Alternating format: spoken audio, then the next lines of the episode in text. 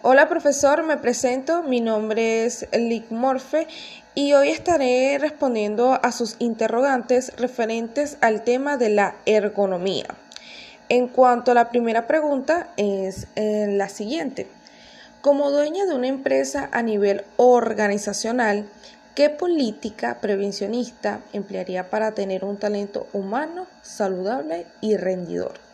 Muy bien, se sabe que la ergonomía organizacional se preocupa por la optimización de sistemas sociotécnicos, incluyendo sus estructuras organizacionales como las políticas y los procesos.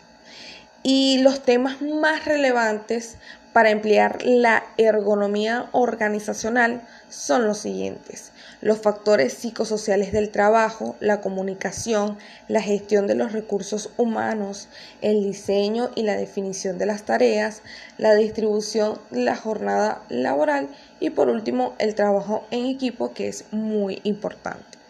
Ok, segunda pregunta. ¿Qué sugerencia indicaría para minimizar los efectos perjudicativos con relación a los movimientos repetitivos? Bueno, eh, las sugerencias serían cuidar la postura mientras se trabaja, intentar intercalar diferentes tareas o realizar rotación entre los compañeros.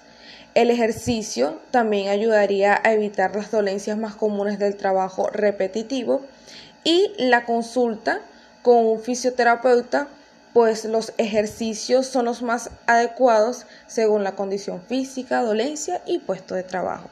Y por último tenemos eh, la tercera pregunta, que dice que cuáles serían las ventajas de una buena ergonomía organizacional. Mi recomendación son las siguientes.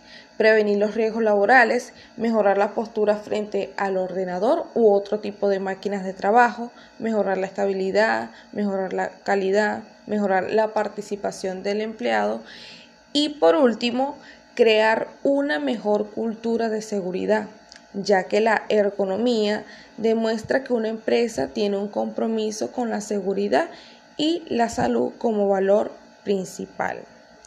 Muy bien, esto fue todo. Muchas gracias. Espero que haya sido de su agrado.